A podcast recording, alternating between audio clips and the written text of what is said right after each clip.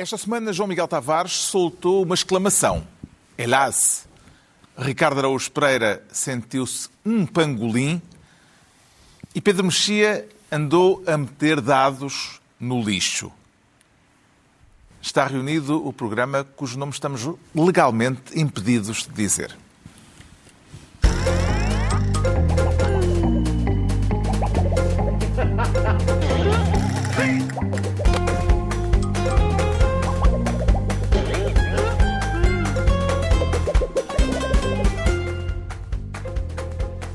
Esta semana, o Renault E-Tech assume a pasta do coaching, no sentido de ajuda. E não se preocupe se não sabe o que é coaching, porque muitos dos próprios coaches também não sabem. Estou a brincar. Basicamente, coaching é o processo que ajuda as pessoas a vencer na vida. E há o coaching financeiro, emocional, para dormir, para arranjar trabalho, para deixar o trabalho. Enfim, há coaches especialistas em ajudá-lo em tudo e mais alguma coisa. Como o Papa, que agora vem a Portugal ajudar milhares de jovens a desenvolverem o seu mindset espiritual. Ali, de branco, naquele grande palco, a dar uma spread talk de fé e união. Ou então, como o Renault E-Tech, com 32 sistemas de ajuda à condução. Um autêntico coach da estrada. E pronto, resta-me dizer: assuma o volante da sua vida e tenha um excelente approach ao programa que se segue. Ora viva, sejam bem-vindos no final de uma semana em que a visita de Estado do presidente brasileiro a Portugal, que há de acontecer por altura do 25 de Abril, agitou a política portuguesa. Uma semana também em que o Benfica foi formalmente acusado de fraude fiscal e em que a novela do roubo de armas em tancos teve mais um capítulo. Havemos de falar de tudo isto nesta reunião, mas antes o Ricardo Araújo Pereira quer ser ministro da bandeirada. E é como é que está a bandeirada, Ricardo? 12.500. 12.500 parece-lhe caro ou um bom preço para o serviço prestado? Tendo em conta que eu, eu acho que é caro. Sinceramente, acho que parece-me caro. Não, é difícil avaliar o serviço prestado. Esse é o problema. Mas, é? mas o, acho que os resultados não, não foram excelentes. Estamos a falar de uma nova investigação a José Sócrates, revelada pela SIC, por causa de um hum. contrato que pôs em alerta a Caixa Geral de Depósitos e o Ministério Público.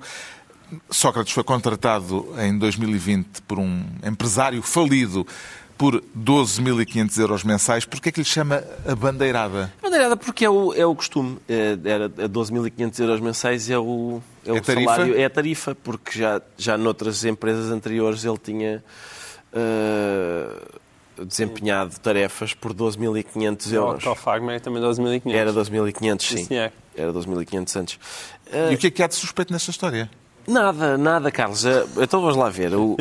Portanto, José Sócrates, uh, que vive ali na Iriceira, numa casa que era de um empresário angolano, que a entregou como pagamento para saldar uma dívida de umas salinas ao primo de José Sócrates, que por sua vez a empresta a Sócrates para ele viver lá. E que estava falido. E que estava falido. Sim. Portanto, já Sócrates vive lá e foi contratado por uma empresa, duas na verdade, uma que eram propriedade do senhor Adélio Machado. Uma era uma empresa de Luxemburgo uh, que não tem atividade conhecida, nem site, nem contacto telefónico. Tinha uma morada e já é bem bom. Tinha uma morada. O, Sócrates foi contratado para ser presidente do Conselho Consultivo Estratégico desta empresa. O pagamento vinha de uma outra empresa, em Espanha. Quem o contratou foi um diretor-geral que já não está na empresa. Chamava-se Carlos Mendes, que foi o que disse o senhor Adélio Machado ao jornalista da SIC, que lhe disse então quem a contratou? Foi o diretor-geral. Quem é? Já não está na empresa. Está bem, mas como é que se chama ele? Carlos Mendes. Eu acho que foi o primeiro cantor que lhe ocorreu. Foi, por um pouco, podia ter sido Fernando Tordo, podia ter sido. O jornalista acrescentou que não. Parece-me ser uma tourada, não é? Exato. O jornalista acrescentou que. Que nunca se ouviu falar daquele senhor, não se consegue localizar aquele senhor. E portanto. É porque deve haver 8 milhões de 8 Carlos milhões Mendes. de Carlos Mendes, sim. No final, no final de tudo, o jornalista também perguntou a José Sócrates, olha, o que é que... Ah, é importante dizer que estas empresas estão falidas, além de não, portanto, não têm atividade conhecida, tirando o facto de terem capacidade financeira para pagar um presidente do Conselho Consultivo. Estratégia. Mas não se percebe para aconselhar o quê, porque a, a atividade das empresas não chega a ser... Por isso, em princípio, se ele, só se ele aconselhou, se fechássemos isto, uh, se foi isso... Uh, é um bom serviço, não há dúvida, porque concretizou-se, mas acho caro. Para isso eu, eu digo-lhes isso de borla. E depois o jornalista perguntou, tentou falar com o José Sócrates para saber uh, como é que isto, uh, enfim, pormenores sobre este, sobre isto, e ele disse que isto era vida privada. Ora, as finanças não são vida privada. Eu, porque senão eu vou passar a responder à autoridade tributária de outra maneira. Sou, sempre que as finanças quiserem saber, eu digo, atenção que isso é vida privada, acabou-se a conversa. A própria profissão não é bem vida privada, pois não. Talvez para agentes secretos. Se fores um agente secreto, o que é que o senhor faz? Bom, uh, sou contabilista. Uh, mas, em princípio, não é, não é vida privada. Para aqueles que consideram incompreensíveis as fontes de rendimento de, que permitem a José Sócrates continuar a, limitar, a alimentar a litigância nos tribunais, como tem acontecido ao longo dos últimos anos. Esta história vem de algum modo contribuir para esclarecer este mistério, João Miguel Tavares? É, só no sentido que, de facto, Sócrates tem uma espécie de maldição, que é ele tem muita dificuldade em provar a legalidade do dinheiro que utiliza. E ele tem que o utilizar, não é? Bem, nós sabemos que só em recursos quem andava a contar, acho que ficou para aí já nos 60 ou 70, ainda, ainda por cima recursos para tribunais superiores e para constitucionais, coisas caras. Imaginem o que é qualquer pessoa que já tenha pago um advogado, o que é ter um advogado há que, quase há mais de oito anos a trabalhar para ele. Sócrates foi, para, foi detido uh, uh, no aeroporto em outubro de 2014, há mais de oito anos. Portanto, imaginem o que é ter alguém há oito anos a trabalhar se aquilo não, não, pode não ser em exclusividade, mas se calhar é muito próximo disso, a fazer recursos atrás de recursos. E, portanto, o que é conseguir pagar a, a essas pessoas? Até porque, em princípio, de, acho que são, os números são estes, de 23 recursos apresentados por José Sócrates, ele perdeu 21. Sim. Ele, e por isso teve que pagar as custas dos 21 recursos Sim. perdidos. Mais as viagens. E, não, e não são baratas. Não, não. Quer dizer, depende, depende. Uh, depende do nosso, do nosso critério. Se tivermos bastante dinheiro, são baratas. E, e o, o, Ricardo uh, falou no, no, no, empresa, no, novo empresário que apareceu, aquele Adélio Machado, e falou na Casa da Ericeira, que também é uma história extraordinária. As pessoas já não têm acompanhado a telenovela toda. Mas há ainda um outro caso extraordinário que eu, acho que as pessoas lá em casa já nem sabem. Mesmo uh, o famoso monte da, da ex-mulher de José Sócrates foi comprado por Carlos Santos Silva em 2021. Ou seja, assim que Ivo Rosa libertou e disse aqui estão outra vez os bens, porque afinal os senhores não cometeram nenhum crime uh, extremamente grave, uh, uh, uma das primeiras coisas que fez, que, que, que, que, o caso da Sofia Fava fez, foi seis meses depois vender o monte ao Carlos Santos Silva outra vez. Eu não sei se Sofia Fava ainda lá vive, se não hum. vive, mas toda esta nebulosa à volta de José Sócrates mantém-se. E, entretanto, e é... soube-se, soube pelo expresso do fim de semana passado eh, que o processo Marquês está emperrado numa tecnicalidade Sim. legislativa. Vê nela incompetência ou dolo? Às vezes é muito difícil distinguir uma coisa da outra. Um, vamos ver. Quem, aquilo que neste momento está a empancar aquele processo é uma iniciativa legislativa patrocinada por Mónica Quintela, do PSD, naquele tempo em que Rui Rio achava que tinha que purificar os tribunais e o Ministério Público e andou para ali a fazer algumas leis. E esta lei, aparentemente bem intencionada, tinha a ver com aumentar a transparência de quando se está a sortear os, sortear os juízes uhum. na, em tribunais superiores. E, portanto, quer dizer, não, eles não queriam só sortear o, o juiz relator, queriam que todos fossem sorteados. O PS, de facto, votou contra. Mas a lei foi aprovada e tinha que ser regulamentada no prazo de 90 dias. Até hoje. Então o que é que acontece? Nos tribunais os juízes dizem isto ainda não está regulamentado, vale o sorteio antigo. Vale a, a, a, lei antiga. A legislação antiga e, portanto, o sorteio como ele, como ele era feito antigamente. E José Sócrates, e a defesa dele, diz, e até admite que possa, nesse caso, ter bons argumentos do lado dele, a dizer não, não está regulamentado, mas também nada impede que o sorteio já tivesse sido feito como está na lei, porque isso não precisa de nenhuma regulamentação especial. Então o que acontece é que cada vez que a defesa de José Sócrates coloca um recurso, que basicamente é todas as quintas-feiras, é preciso sortear quem é que são os juízes que vão analisar o recurso e assim que o, que o Tribunal sorteia, vem outra vez a defesa de José Sócrates e diz isso está mal sorteado.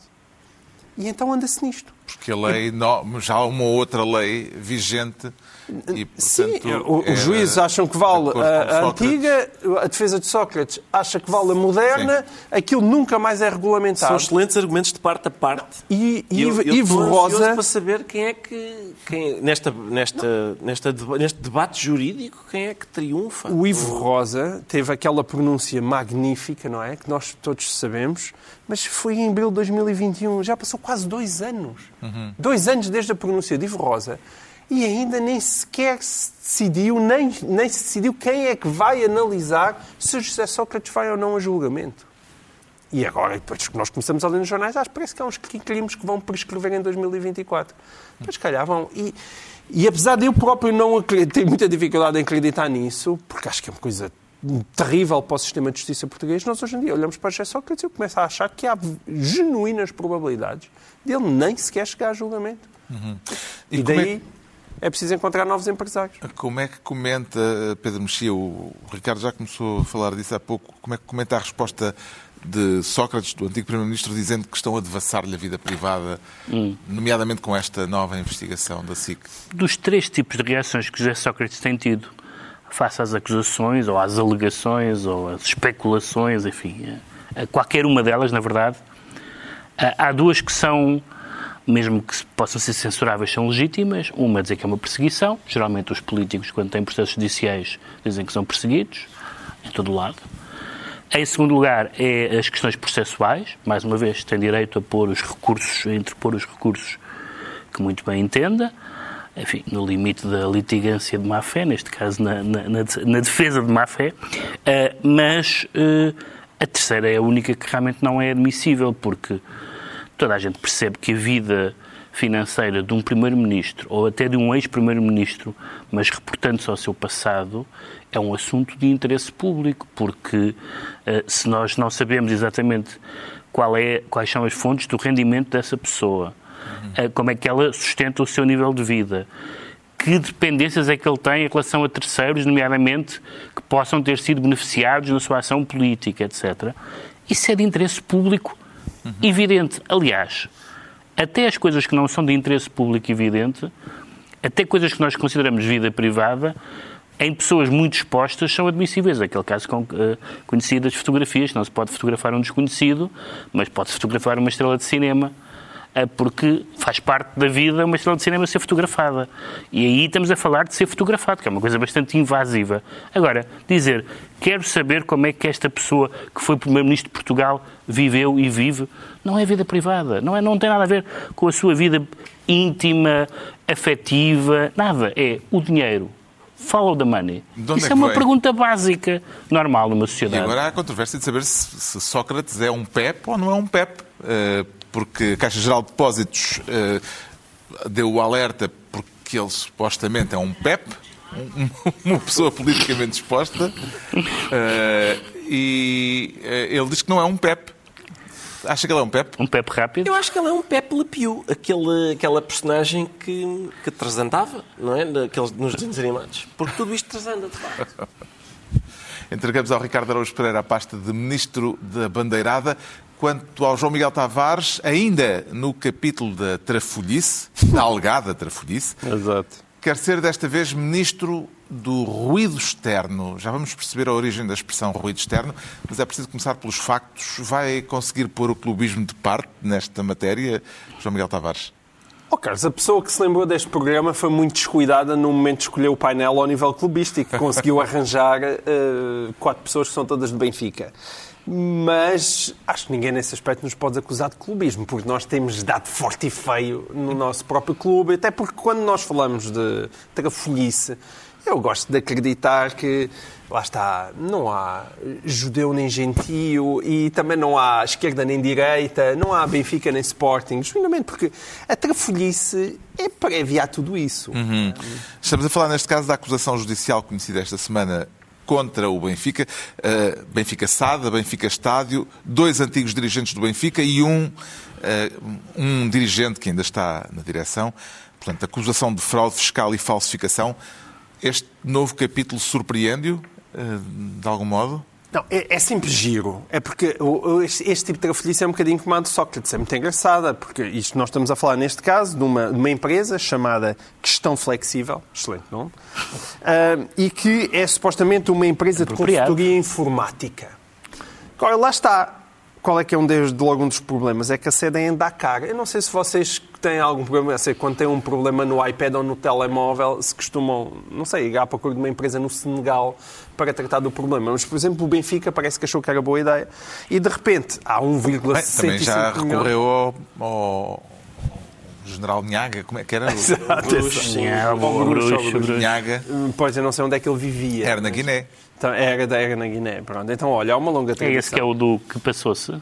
É, Cunhaga. passou a ser o Nhaga. Há uma longa tradição. Aqui o problema é que toda a gente está bastante convencido que eh, os serviços daquela empresa nunca foram prestados e, e o dono da empresa está acusado, porque parece que ele é conhecido que também é uma espécie de senhor 11%, o Gulbenkian era o senhor 5%, este é o senhor 11% e parece que faz menos, menos digamos assim, atividades meritórias. Hum. Me parece que consta que fica com 11% dos valores das faturas que ele anda a passar e a partir daí essas faturas, pelos serviços não prestados, são pagos pelo Benfica, depois são levantados e de repente há uma data de dinheiro, chamado dinheiro líquido, que anda por aí, à solta. Fraude fiscal, portanto. Ou E, suspeita portanto, de fraude e fiscal. Suspeita de fraude fiscal, sendo que ninguém sabe para que é que o dinheiro foi utilizado, não é? Até agora. Isso, eh, acho que nem. Agora é follow the money. Aí nem o Ministério Público se atravessa. Agora, independentemente para o sítio onde foi ou não o dinheiro, eh, ele teria que ter pago impostos, não podia estar-se a mover daquela maneira. O Benfica ficou sem ele. O Benfica ficou sem ele, portanto há aqui uma questão de fraude, fraude fiscal. Ora, o que é que se passa? Há três acusados. Um é Luís Filipe Vieira, o outro é Miguel Moreira, ex-diretor financeiro do Benfica, e o terceiro é Domingos Soares de Oliveira, que é atual administrador do Benfica e atual co-CEO do Benfica, e portanto o- o- a pessoa que na verdade manda financeiramente nas massas do clube. Eu sempre achei.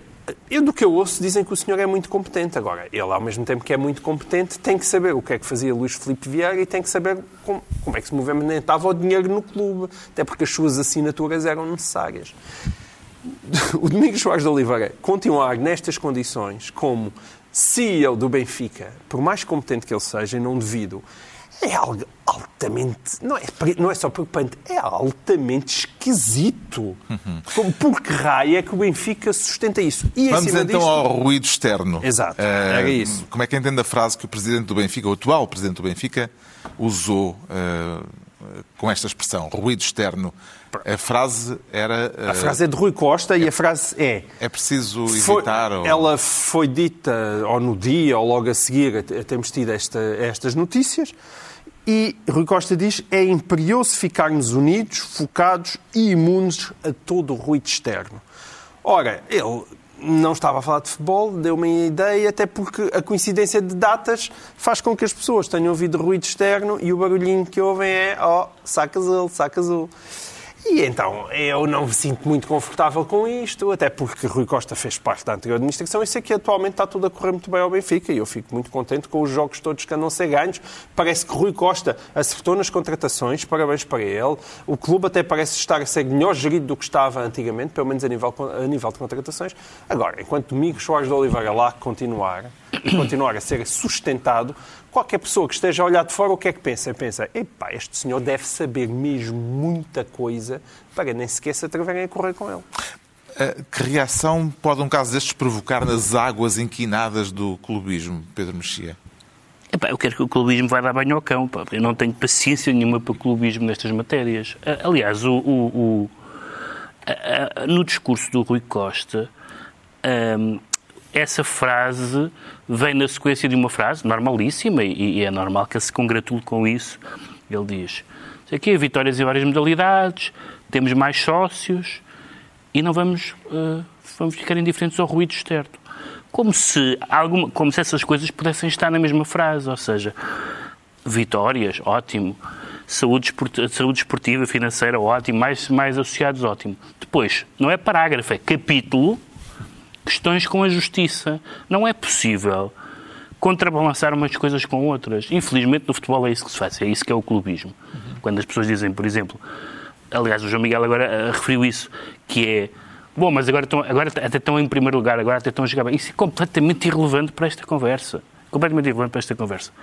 O que, o que é relevante para esta conversa foi o que já foi aqui dito, agora pelo João Miguel, e já todos, de uma forma ou de outra, o, o Ricardo com o coração em lágrimas uh, mais vezes do que nós, que é quando cai um regime, todos nós vimos cair regimes de várias cores políticas nos últimos anos, quando cai um regime convém cair o regime todo.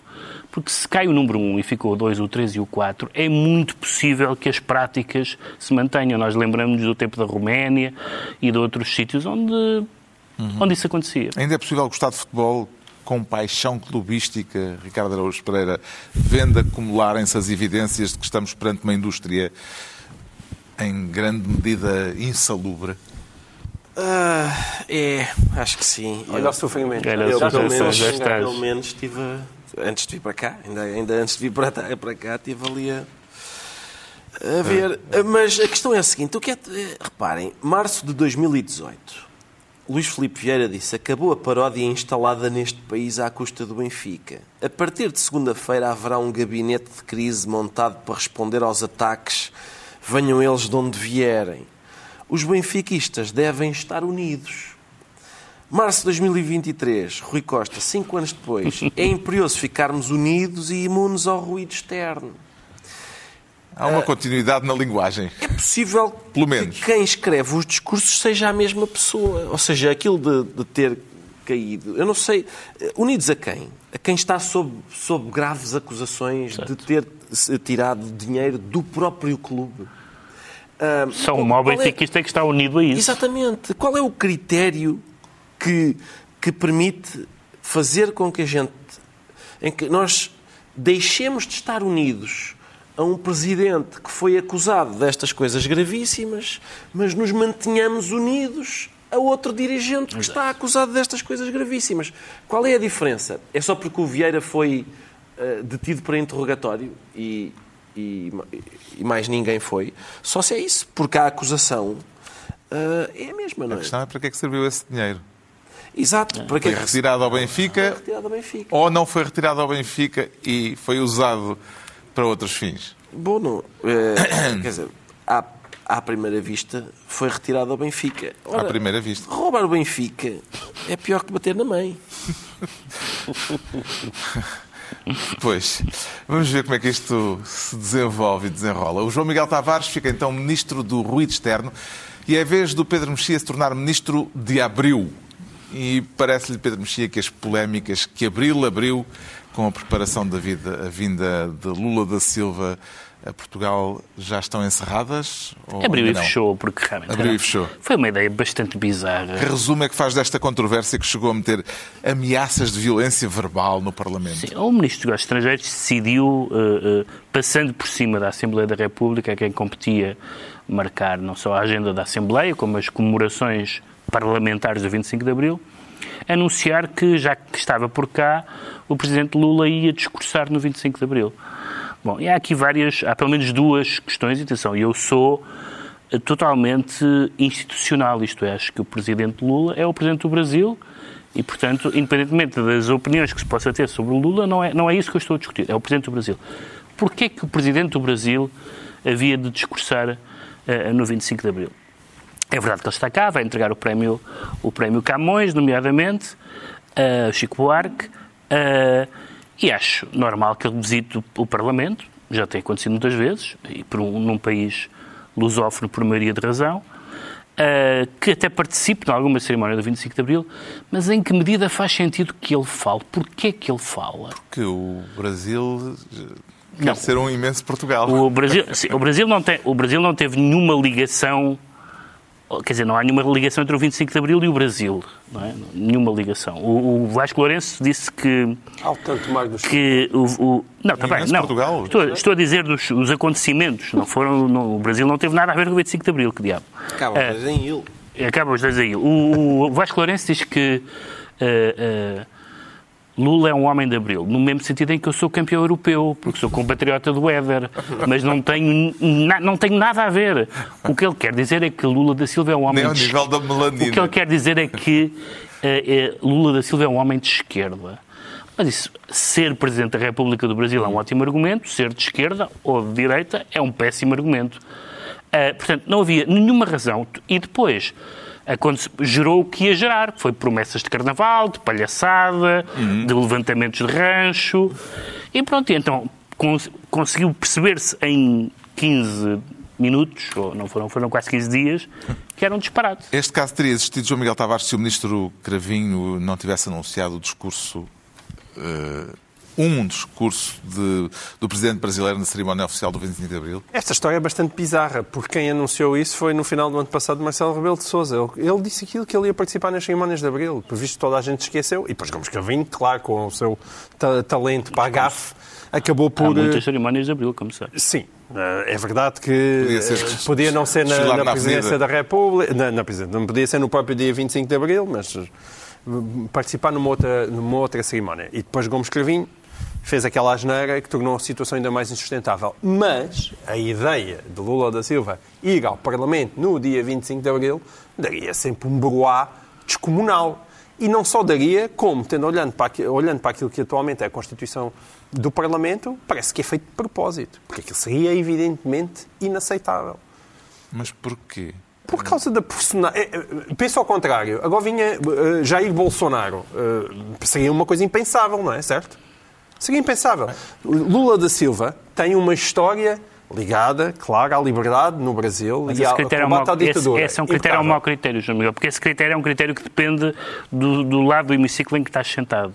O critério deve ser anterior ao juízo político que fazes. Não, peraí. São eu- ambos presidentes. Não, se era presidente do Brasil. o Zelensky, eu não tinha nenhum problema. Eh, Até ficava-lhe bem discursar no dia 25 de Abril. O Pela problema sua- é porquê? a pessoa. Porque claro que é a pessoa vem nos tanques, vem nos tanques de Santarém. O Zelensky. Não, porque estás a celebrar a liberdade e Zelensky por é um de grande Deus. valor da liberdade Por atual. Deus, não, não precisa, o 25 de Abril não precisa de, de ser só celebrado de uma maneira passadista. O teu argumento é, como ele não esteve lá nos tanques, mas isso, isso não faz sentido nenhum, então, senão quando, quando As morrerem as pessoas dos que- tanques, as- deixa-se de celebrar as- Abril. Mas enquanto, Ah, enquanto, não, não, enquanto estão vivas sentido. pessoas que, estão, que tiveram a ver com o isso- 25 de Abril, Não. é essas Tu que. estás a celebrar a liberdade. A questão aqui é que Lula da Silva Ah, então podem tem, falar neste 300 momento, mil- um currículo ligado, ligado 300 mil pessoas. a ter sido preso. Portanto, é Pode falar não o, o Presidente da. Amnistia Internacional. Ó oh, João Miguel, isso é um critério, a liberdade. Isso, então qualquer pessoa poderia falar. Há muitas pessoas, qualquer ativista político, qualquer eu líder não- oposicionista não de uma alguém, ditadura. Não tenho nada Tem que haver uma ligação. à liberdade de poder falar agora. Tendo em conta o currículo Lula da Silva, da mesma maneira que Bolsonaro não faz, não faz Mas, sentido, mas Lula da Silva também mas não faz mesmo sentido. esta, mas mesmo esta ideia que surgiu, entre- entretanto, que parece que em 2024 a hipótese de serem os presidentes dos PALOPs, a relação entre presidentes dos... Não, espera, eu também acho que não. Mas a relação entre os presidentes dos PALOPs e o 25 de Abril é menos obscura do que a relação do 25 de Abril com o Lula da Silva, ou com o presidente do Brasil, seja ele qual for. Como é que interpreta Ricardo Araújo Pereira o facto dos partidos mais preocupados com a sessão comemorativa da Revolução, do 25 de Abril, eh, terem sido a Iniciativa Liberal e o Chega? Eles têm uma relação de grande afeto com a data, não é? O 25 de Abril. Em rigor, até as pessoas que concordavam se manifestaram contra o, o- o PC e o Bloco, disseram que, sendo, sendo a favor dele falar, discor- discordaram da maneira como foi lançado o nome. Com certeza, Pronto. porque, há, Isso porque também há é o poder executivo é uma coisa, o poder legislativo É é, isso. outra. Sim, por isso é que eu perguntei É, se o senhor- o senhor não Montesquieu. fosse Sim. a gafe de João Gomes Cravinho, Pronto, é se o caso teria tido as proporções que teve. Mas a- se a- o governo é uma Provavelmente coisa, não. a Assembleia da República é outra. Eh, E, portanto, Lição número um. lição número um, exatamente. Sim. Depois há isso, sim, sim, realmente há isso. Há, há essa, a direita com, a manifestar uma preocupação que eu saúdo com a data. A sequência de acontecimentos é, como já temos vindo, visto aqui, para essa direita é, portanto, primeiro ocorreu o 25 de abril de 1974, que foi necessário, mas insuficiente. Depois, o 25 de novembro de 75 é que nos salvou do socialismo. Mas a Constituição de 76 não nos deixa sair do socialismo. A sequência foi esta. Parece não, não é uma A Constituição de 76 foi votada pelo PSD. O que Não é uma má exatamente. descrição. Portanto, Só- só essa, tem um problema, essa esta tua história da descrição. origem está furada logo aí. Esta descrição só tem um problema, que é, é que, como o próprio nome indica, o 25 de novembro de 75, que nos livrou do socialismo, é anterior à Constituição de 76, que não nos deixa sair dele. É só um, Mas problema, um pequeno repara, problema. há uma É um grande diferença problema. entre o socialismo da Constituição e o marxismo-leninismo do 25 Mas de o que novembro. têm dito é que o 25 de novembro é que nos livrou, é que nos salvou, é que nos... Estás, estás, estás a puxar, estás a puxar a, a discussão, estás a puxar a discussão do lado quando te convém. Fica para outra da altura Afinal, essa. mantemos-nos tão agarrados a um socialismo. O discussão. 25 de novembro não conseguiu salvar-nos totalmente. O Pedro Mexia Não, fica assim ministro de abril e estão entregues as pastas ministeriais por esta semana. À altura para ser- sabermos porque é que o Pedro Mexia, de novo ele, nos aparece agora interessado em analisar quem meta dados, metadados no lixo. Eh, É dados no lixo. Eu, eu E há estou- quem faça isso? Eu estou um pouco contrariado porque eu sou eh, eh, o mais sensível nesta matéria dos metadados aqui à mesa, sobretudo aqui ao pé do meu, do meu colega da esquerda, Ah, que acha que é tudo, que é tudo a abrir.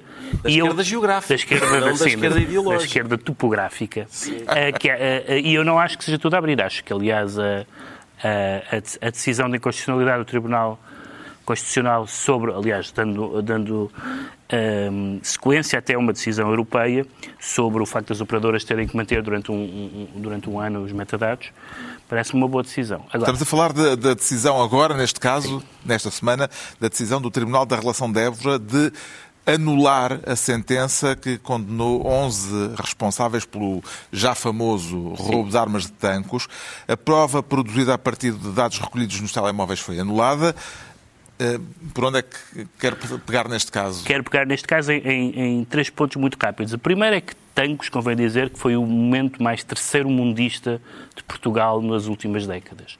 E, e tem competição forte. E tem competição forte. É um momento vergonhoso. Não é uma coisa de uma gravidade compar- comparativa com outras coisas que aconteceram, Porque isto é Portugal. mas é um... Um mas- bocadinho de guerra do soldado. Mas é um momento, mas é um momento de brincar aos países, de brincar, de brincar à tropa, de, de- de brincar com a tropa.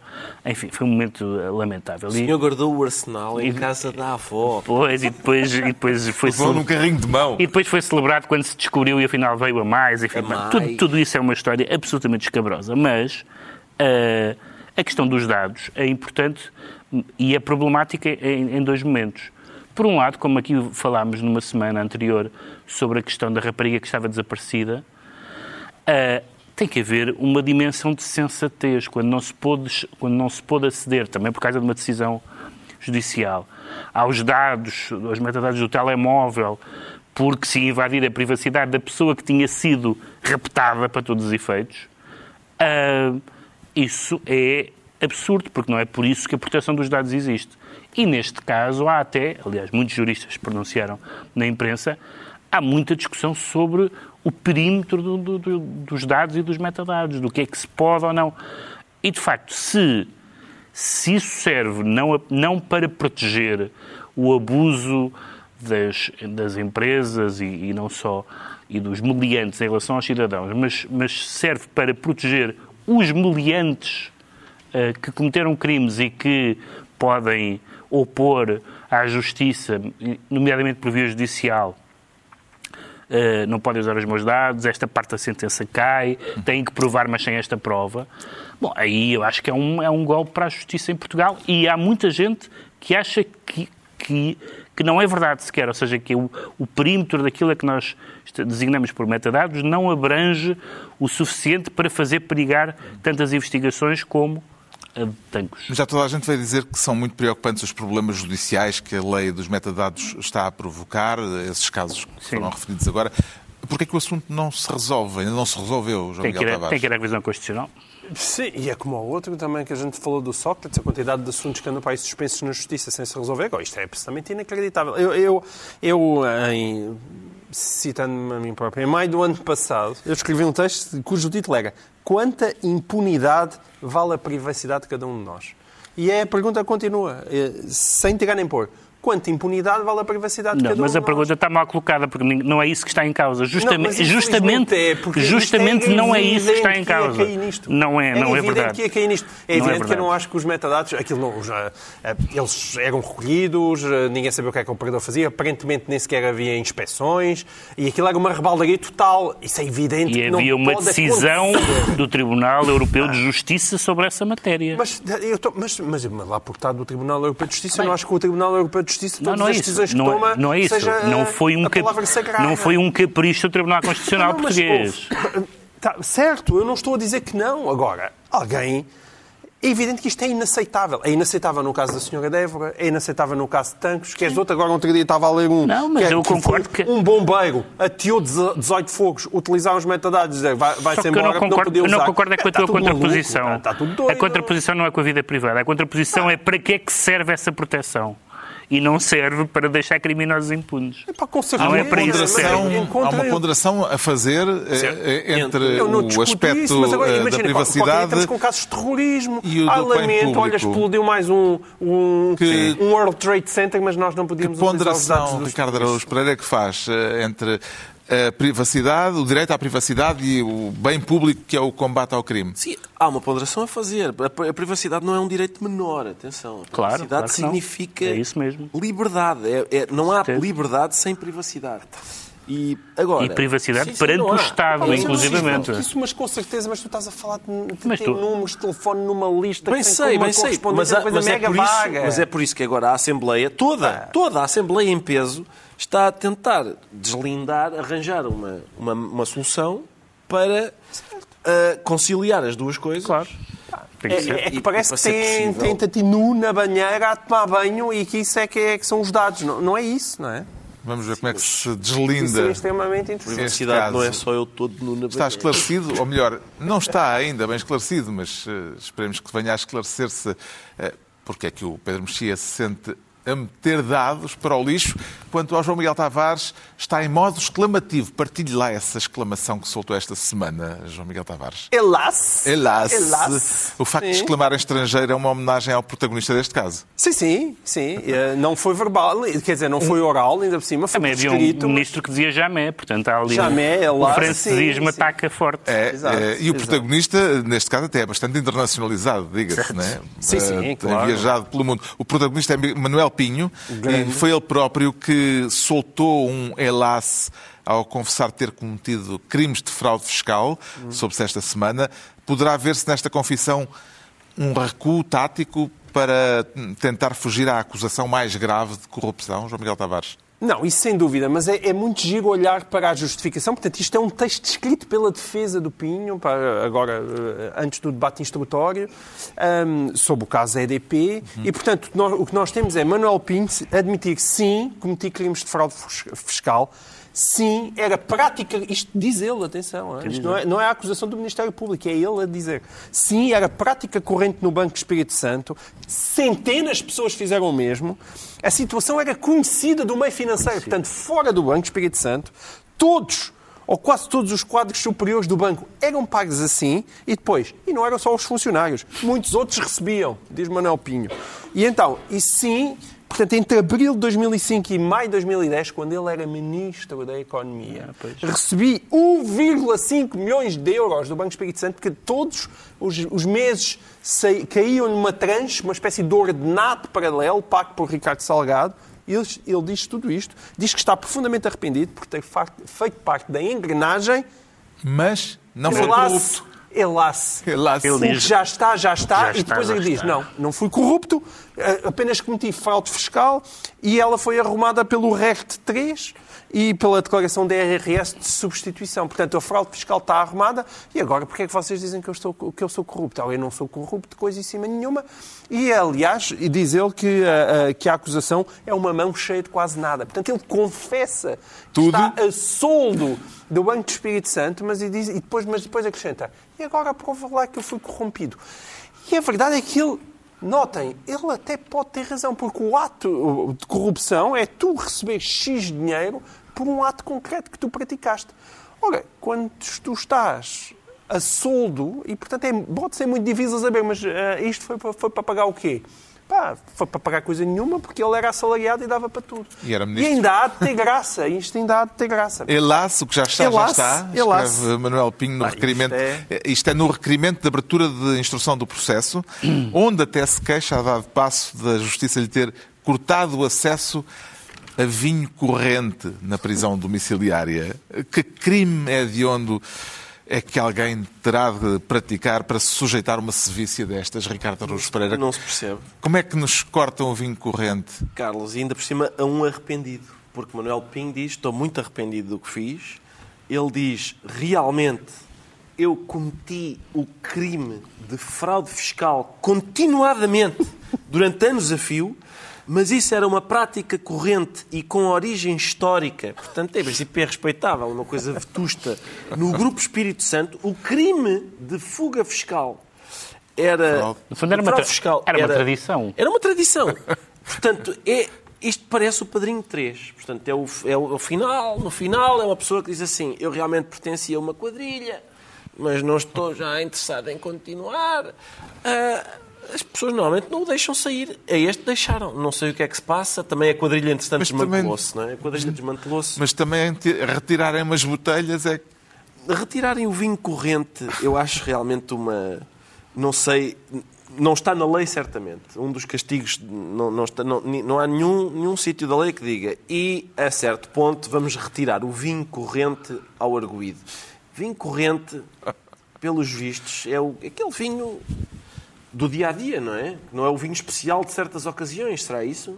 Pois, é possível. Quando Se fala calhar em não vinho deixaram corrente, lá. A não ser que ele. Será que ele tem uma canalização em que, em que há vinho corrente? Não sei se lhe fecharam essa torneira. Não E sei, esta, coisa fizeram. esta ideia de que toda a gente fazia o mesmo parece-lhe uma atenuante, de algum modo, Pedro Mexia?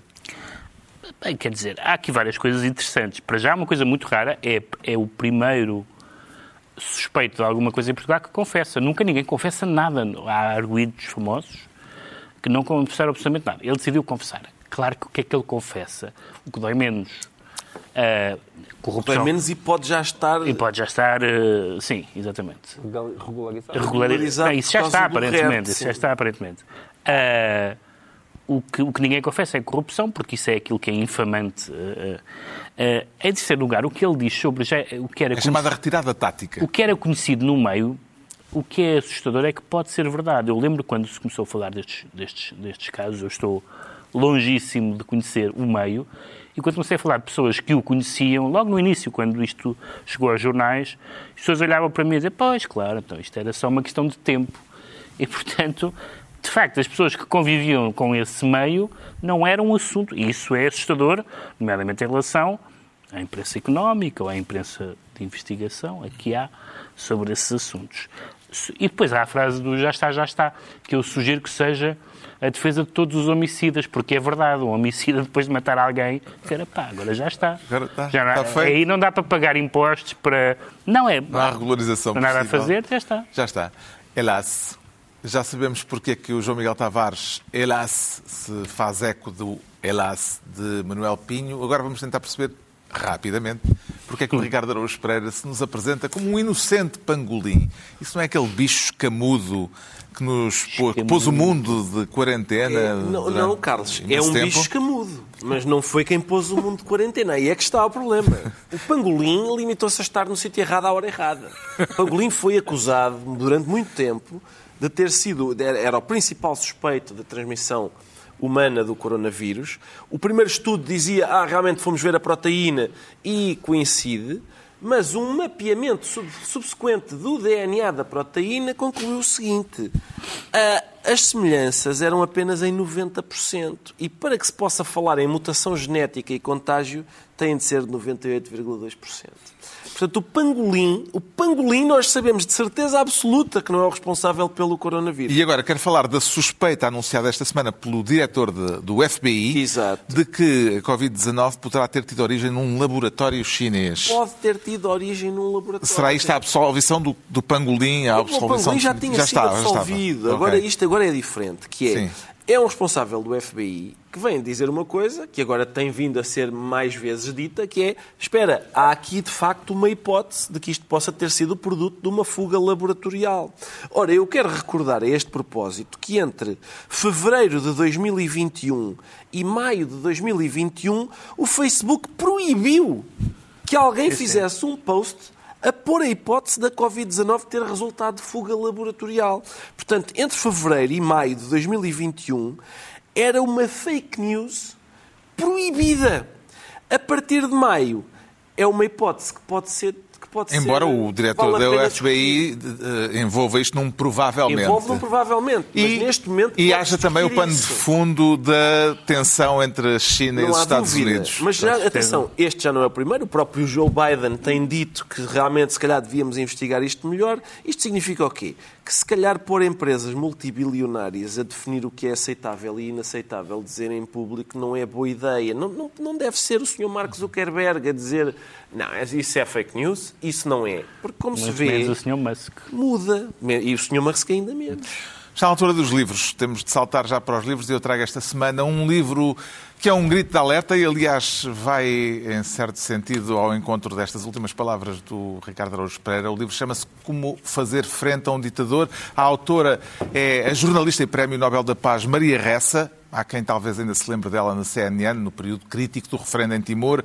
Aliás, eu cruzei-me com ela nessa altura em Dili. Ela era uma das estrelas do jornalismo internacional a acompanhar eh, a situação em Timor. Depois disso, Maria Ressa fundou nas Filipinas um jornal online independente que se destacou na denúncia dos crimes do presidente Duterte. Calcula-se que morreram mais de 27 mil pessoas em menos de dois anos, vítimas eh, de ações brutais da polícia e do exército numa espécie de cruzada antidroga. Acontece que o poder filipino não gostou das revelações e do jornalismo independente de Maria Ressa e acabou por se abater sobre ela cravejando-a de processos judiciais. Ainda no mês passado ela ganhou mais um, mas tem outros três pela frente e corre o perigo, eh, se for condenada, de passar o resto da vida na cadeia. Este livro é uma espécie de autobiografia profissional de Maria Ressa, mas acima de tudo é um alerta para aquilo que ela chama o silencioso holocausto nuclear do nosso ecossistema de informação, um holocausto que, segundo a autora, tem culpados em Silicon Valley. Lá está. O Facebook e as redes sociais, com as fake news, instrumentos preciosos para autocratas sem escrúpulos, como foi Duterte.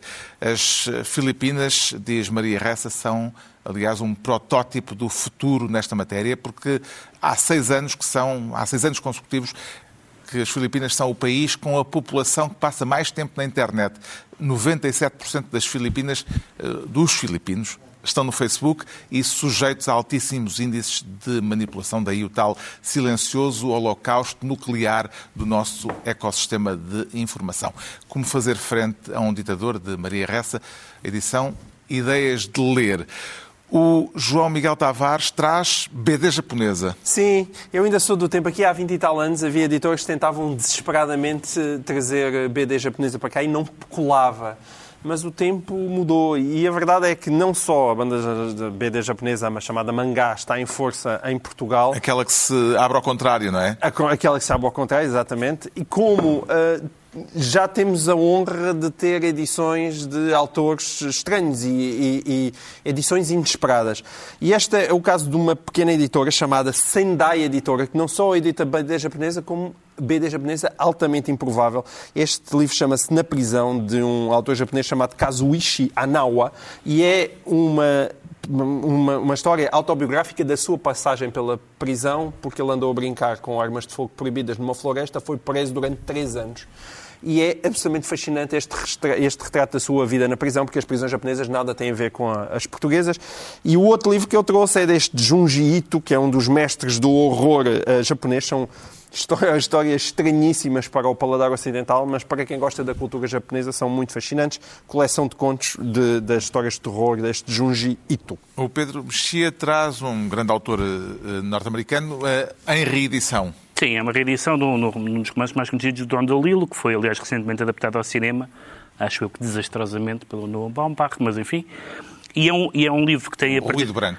Ruído Branco e que tem a particularidade de. de é, um, é, um, romance que trata de temas como as agruras académicas, a desagregação da vida doméstica, um, o nazismo, as teorias da conspiração e as ameaças radioativas e é, portanto, uma comédia. é uma comédia, é uma comédia com estes ingredientes. Juntam-se estes cinco ingredientes e dá um romance cómico, o que é uma coisa quase uh, indescritível e de facto é o romance mais divertido daqueles que eu conheço do, do Don DeLillo porque é tudo tão translocado e tão uh, todas as teorias são tão avariadas, digamos assim, que o efeito é cómico.